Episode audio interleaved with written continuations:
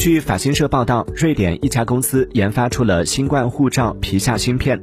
该公司称芯片植入手臂或手指后手机等设备靠近即可读取疫苗接种状态等信息。芯片自身不携带电池植入芯片需要花费约一百欧元约合人民币七百一十八元。目前公司仍在与志愿者合作测试芯片。